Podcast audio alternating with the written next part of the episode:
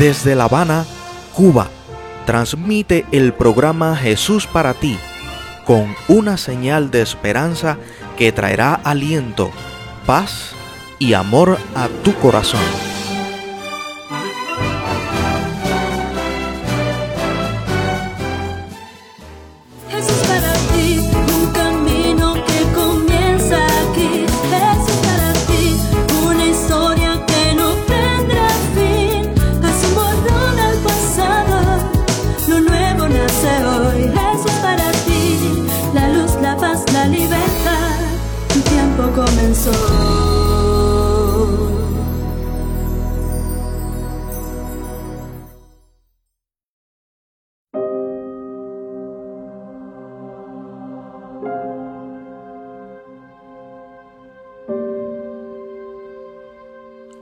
Hola Dios, ¿estás ahí? Eh, ¿Está todo bien? Porque, ¿por qué tengo que batallar tan duro para sacar unos minutos para estar a solas contigo? Es, es como si el universo supiera que por fin voy a sentarme a pasar tiempo con... a escucharte, hablarte. Y de pronto suena el teléfono, alguien llama a la puerta, se detiene la lavadora, los niños gritan y otra y otra y otra y otra cosa. Me siento culpable de... Oye, oye, ¿qué pasa? Te siento abrumada, preocupada y creo que todo eso lo puedes dejar en las manos de Dios. Eso intento, hablar con él, sentarme y sencillamente escucharlo. Pero todo esto me agobia. Mira, echa toda tu ansiedad sobre Él, porque Él tiene cuidado de nosotros. Verás que bien se siente. La vida tomará un color diferente. ¿Seguro? Seguro. 100% garantizado. Gracias. Que pases un feliz tiempo con Jesús.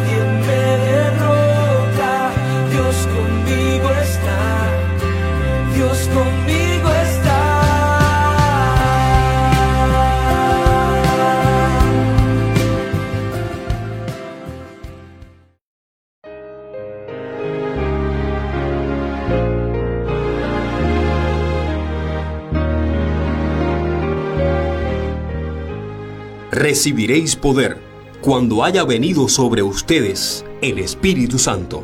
Espíritu Santo, haz limpia la vasija de mi vida. Espíritu Santo, pon tu poder en mí.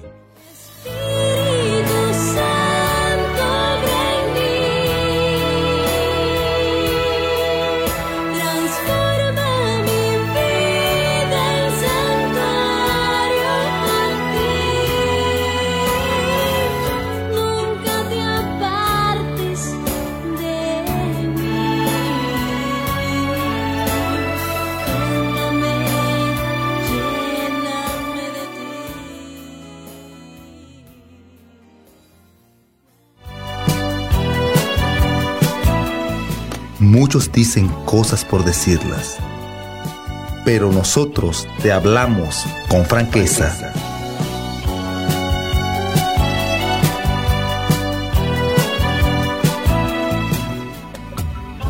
Hola, hola, somos de verdad muy afortunados de que estés dedicándonos un pedacito de tu día a través de Radio Mundial Adventista. Te damos la bienvenida y te pedimos el consentimiento que de seguro nos darás para estar conversando con franqueza.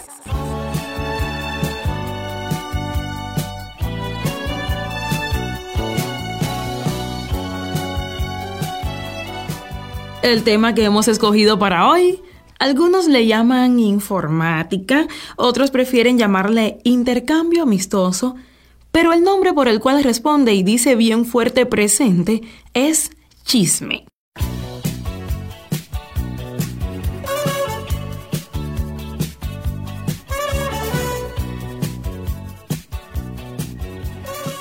El chisme y la lengua. La lengua y el chisme. Tremenda combinación. La lengua es un miembro muy pequeño. Así comienza un canto que entonamos en algunas iglesias de Cuba. Pero a veces, el comportamiento de la lengua no es para nada proporcional a su tamaño. Si caminas por las calles de Cuba, tal vez incidentalmente, podrás escuchar decir, esa señora tiene la lengua más larga que una corbata, o cuando se muera va a haber que buscar un ataúd para ella y otro para su lengua. Forma exagerada la de hablar los cubanos. Pero a decir verdad, existen algunas lenguas que se las traen. No se sabe cómo, se las arreglan para propagar todo tipo de información, generalmente privada, a una velocidad que puede competir con la velocidad de la luz. ¿A qué objetivo obedece tan enérgica tarea? Yo me pregunto. Entonces, vamos a nuestra otra palabra, el chisme. ¿Qué es lo que persigue un chismoso en sentido general? Ah, pues criticar. Sí, criticar esas cosas que ve y que no se atreve a decir cara a cara. Y en muchos casos, inventar o exagerar cosas que sean criticables para darle colorido e importancia al chisme que va a contar. ¿Te atormenta la curiosidad? Lucha contra ella. No te dejes vencer. ¿Te persigue una persona chismosa constantemente? Díselo de frente. Mira, te aprecio mucho, pero si vienes a hablarme mal de alguien, yo lo siento, no puedo escucharte. Te aseguro, amiga, amigo que escuchas, que eso le servirá para su bien. Recuerda siempre que la vida ajena es eso mismo, ajena, y para lo único que debe importarte es para brindar ayuda si está en tus manos. El chisme y la crítica no encajan en el joven o la joven, el adulto o la adulta, o incluso el anciano que quieres ser. Yo te deseo todo lo más lindo para el día y sobre todo la compañía de Dios para tu vida. Acude siempre a recibirnos cuando, incluidos en la marcha del tiempo, estemos en otra ocasión conversando contigo justo como nos gusta, con franqueza.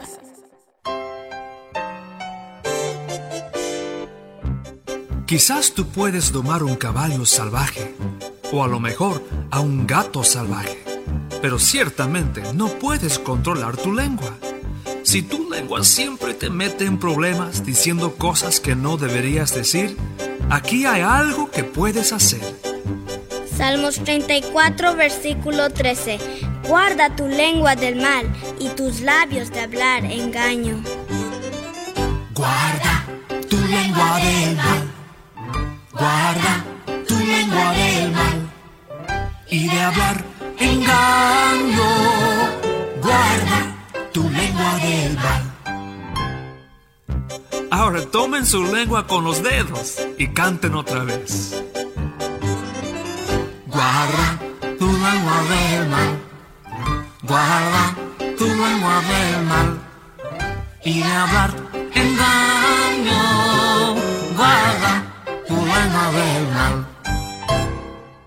Ya me puedo soltar la lengua.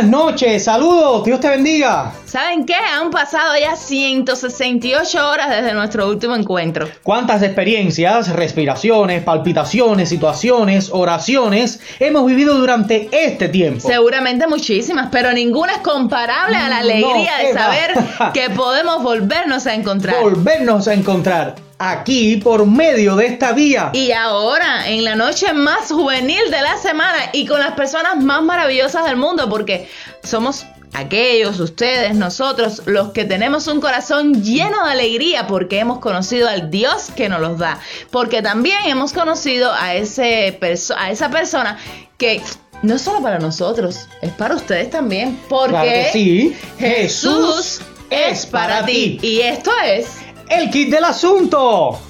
Y nos vamos enseguidita con ese bombo que suena. Vamos a escucharlo sonar. Ahí está. Está sonando. Ahí tenemos los muchísimos nombres, muchísimas respuestas de esta semana. Estoy sacando los papelitos. Aquí están. Y queremos felicitarles. Felicidades. Se nota que estudiaron, se notan que investigaron, porque había que investigar. La pregunta decía quién era Santiago. ¿Y que nos hablaron de él. Y que, y quién era María, Magdalena. Wow. Muchísimas personas Tremendas eh, sacaron respuestas. Dudas que tenían de muchos años sí. acerca de María Magdalena y demás y confirmaron que esta mujer, eh, todas sus características que a veces la confundimos demasiado. Bueno, tremendo. Igual todo lo que Santiago De pudo hacer después también. de la vida de Jesús. Sí. Sí, y nos decían de dónde eran, cómo se decía en latín, en griego, sus nombres. Oye, hicieron Están hechos unos historiadores Tremendas investigaciones. A todos ustedes, a todos los que están en ese bombo y a estos ocho que están en este grupito aquí, Muchísimas felicidades. Felicidades más que merecidas y sobre todo lo más importante que hayan aprendido lo que Dios puede hacer con un ser humano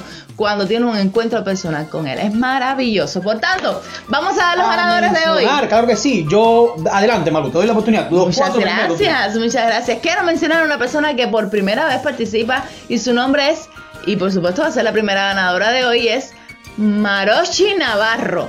Felicidades para ti por haber participado y también por ganar. Seguimos entonces. Tengo por aquí a um, Yunaisi Lores Delfino. Me sigo con Raidel Rodríguez Lores. Eh, Erisnay Lescalle.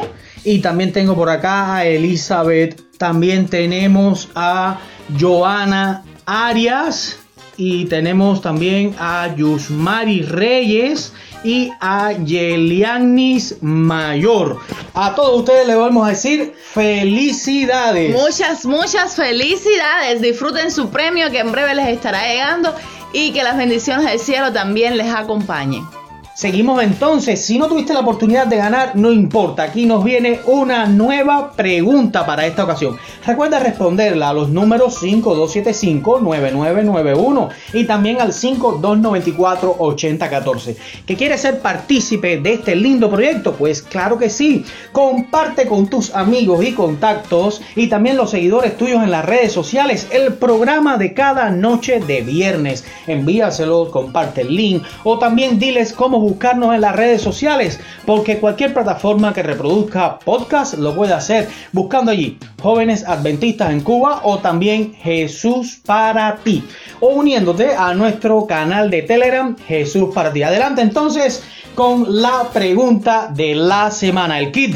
Vamos a resolverlo ustedes y nosotros. En esta ocasión hemos querido dedicar el kit del asunto de esta noche al amor maravilloso de Dios. Por eso vamos a pedirte que durante esta semana encuentres tres poderes que tiene el amor de Dios, o tres características, o tres eh, atributos que puede hacer el amor de Dios. Para esto necesitarás tu Biblia, por supuesto, y cualquier otra bibliografía que te puedas apoyar en ella. Puedes también usar como eh, ilustraciones alguna historia bíblica o alguna experiencia personal que, haya, que hayas tenido tú. Tres poderes que tiene el amor de Dios. Y cómo esos poderes del amor de Dios influyen en tu vida en este momento actual.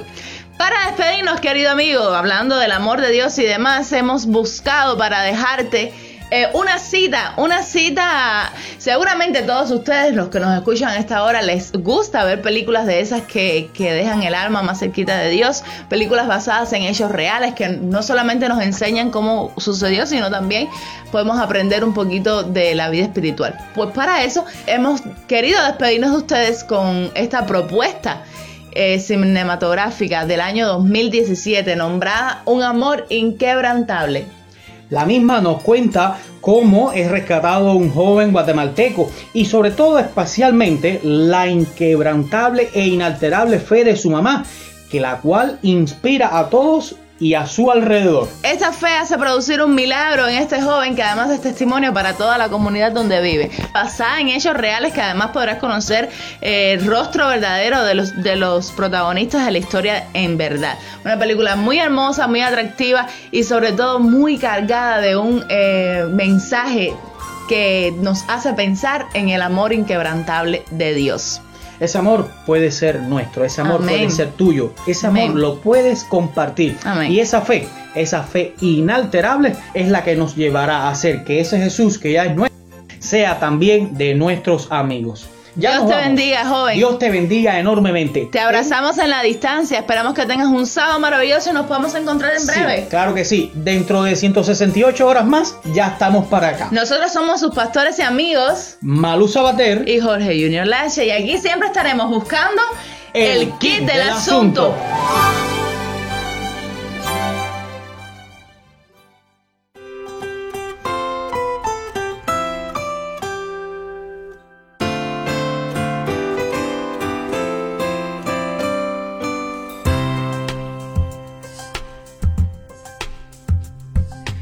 Y ahora, querido amigo que nos escuchas, el programa Jesús para ti se complace en presentarte el mensaje del Señor en una palabra de aliento y fuerzas para tu alma. Que Dios bendiga su palabra en esta ocasión.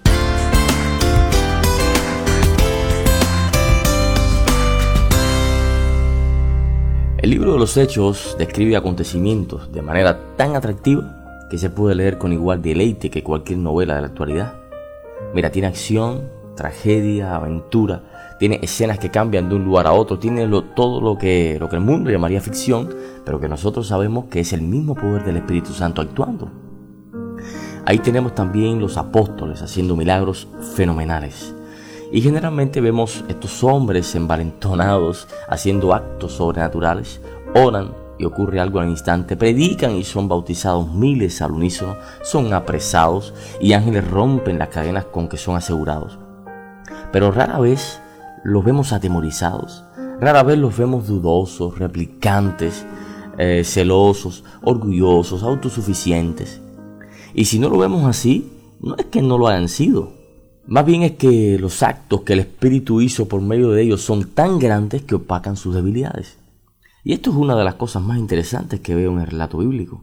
Cómo Dios toma a gente tan imperfecta para hacer cosas inimaginables por ellas y en ellas. Y quizás pienses, ah, Carrile, estamos hablando de los apóstoles. Mira, Pedro, a quien le fue dicho, lo que ates en la tierra será atado en el cielo. Juan, al que se le dio toda la revelación del Apocalipsis, el discípulo amado. Santiago, el líder de la iglesia en Jerusalén. Y así cada uno de ellos. Y sí, puede que tenga razón. Pero eso fue lo que ellos llegaron a hacer, según el propósito divino para cada uno de ellos. Pero la cosa comienza mucho antes, cuando aún Pedro tenía olor a renuncia, cuando aún Juan no se le había quitado eh, el, el cartelito de correcaminos, cuando Tomás todavía dudaba. Pero cuando lees Marcos, el capítulo 16, verso del 9 al 13, puedes tener una idea de cómo estaban las mentes de estos hombres. Te cuento, mira, resulta que Jesús resucita, se muestra primeramente a María Magdalena, ella automáticamente, imagínate, sale corriendo, emocionada, y se lo dice a todos los discípulos. Los discípulos no le creen a esta mujer. Y dice el relato que estaban tristes y llorando, lamentándose. Después Jesús hace un segundo intento y se les muestra a dos discípulos que iban camino al campo, quizás a trabajar, no sé. Y automáticamente estos llenos de emoción se lo hacen saber a los demás que estaban destruidos, eh, llorando y tristes, con sus mentes cauterizadas. Pero estos tampoco le creen. Fíjate bien, pusieron en duda todo. No le creyeron a sus compañeros de fe. Pusieron en duda la profecía sobre este asunto. Cuestionaron incluso las palabras del mismo Jesús cuando les habló sobre este evento con anticipación. O sea, no era solo Tomás el que estaba dudando, eran todos. Eran un puñado de incrédulos, derrotados, sin saber que ya Dios les había dado la victoria. Pero lo que me sorprende aún más, y esto es el centro de lo que digo, es que estos hombres dudosos, estos hombres eh, incrédulos, derrotistas, temerosos, sufrientes, duros de corazón, y no les estoy poniendo calificativo de más, lean el verso 14 de ese mismo capítulo del libro de Marcos para que vean. Bueno, el caso es que Jesús, unos versos más adelante, se les aparece a todos, a los once. Y luego dice el texto, luego de reprocharles un poco sobre su conducta y su, y su dureza de corazón, coloca sobre ellos una misión de carácter global que fue pensada en el mismo trono del reino de los cielos. Miren qué responsabilidad.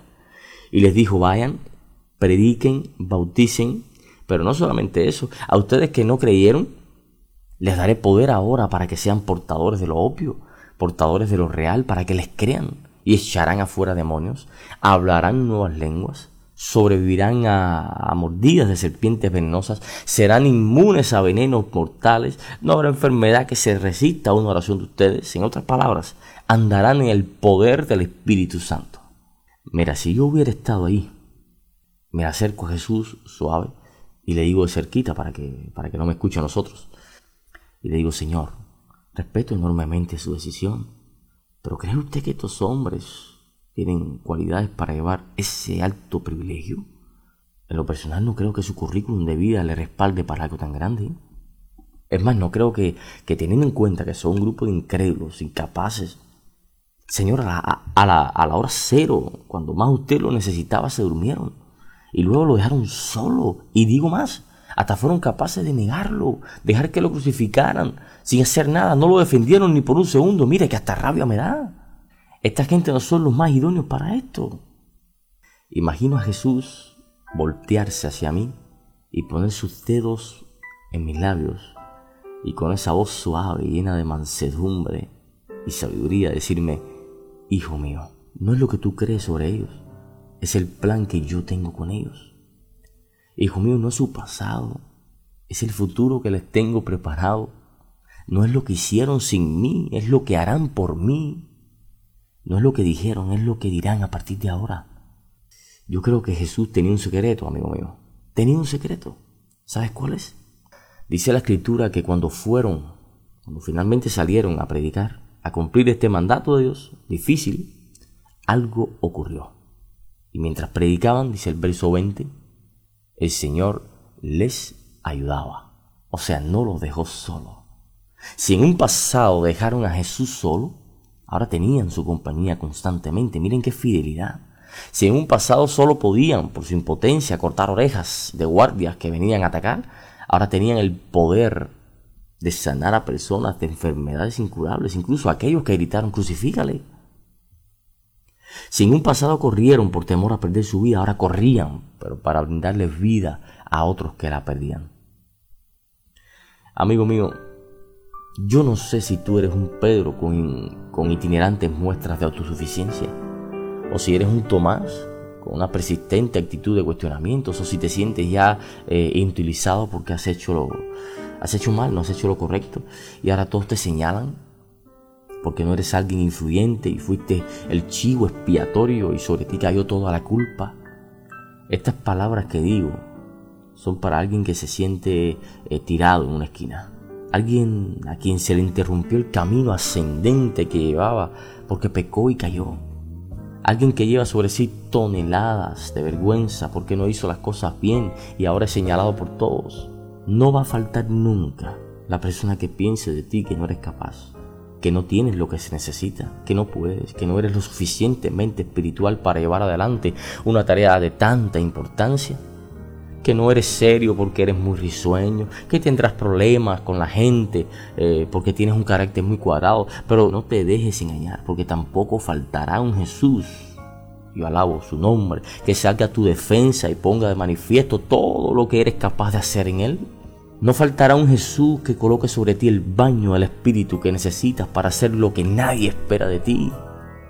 No faltará un Jesús que extienda su mano y te acompañe a lo largo de todo este camino que parece inmenso, a lo largo de toda la tarea. Esto es suficiente argumento para que sacudas de ti ahora mismo todos los pensamientos que te detienen.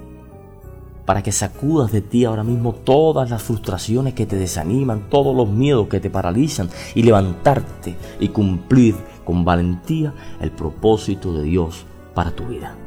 ¿Cuál? Lo descubrirás andando orando y accionando. Solo acércate.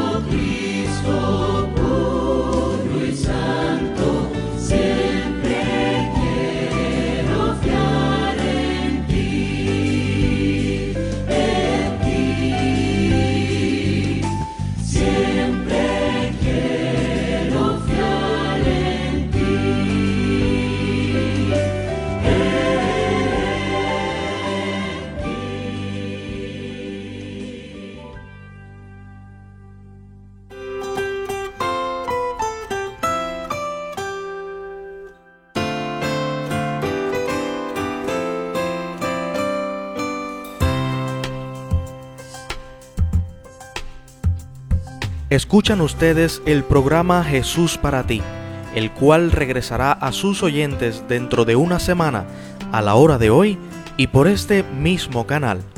Compártelo con familia y amigos y recuerda, lo único que realmente importa es verte feliz abrazando a Jesús.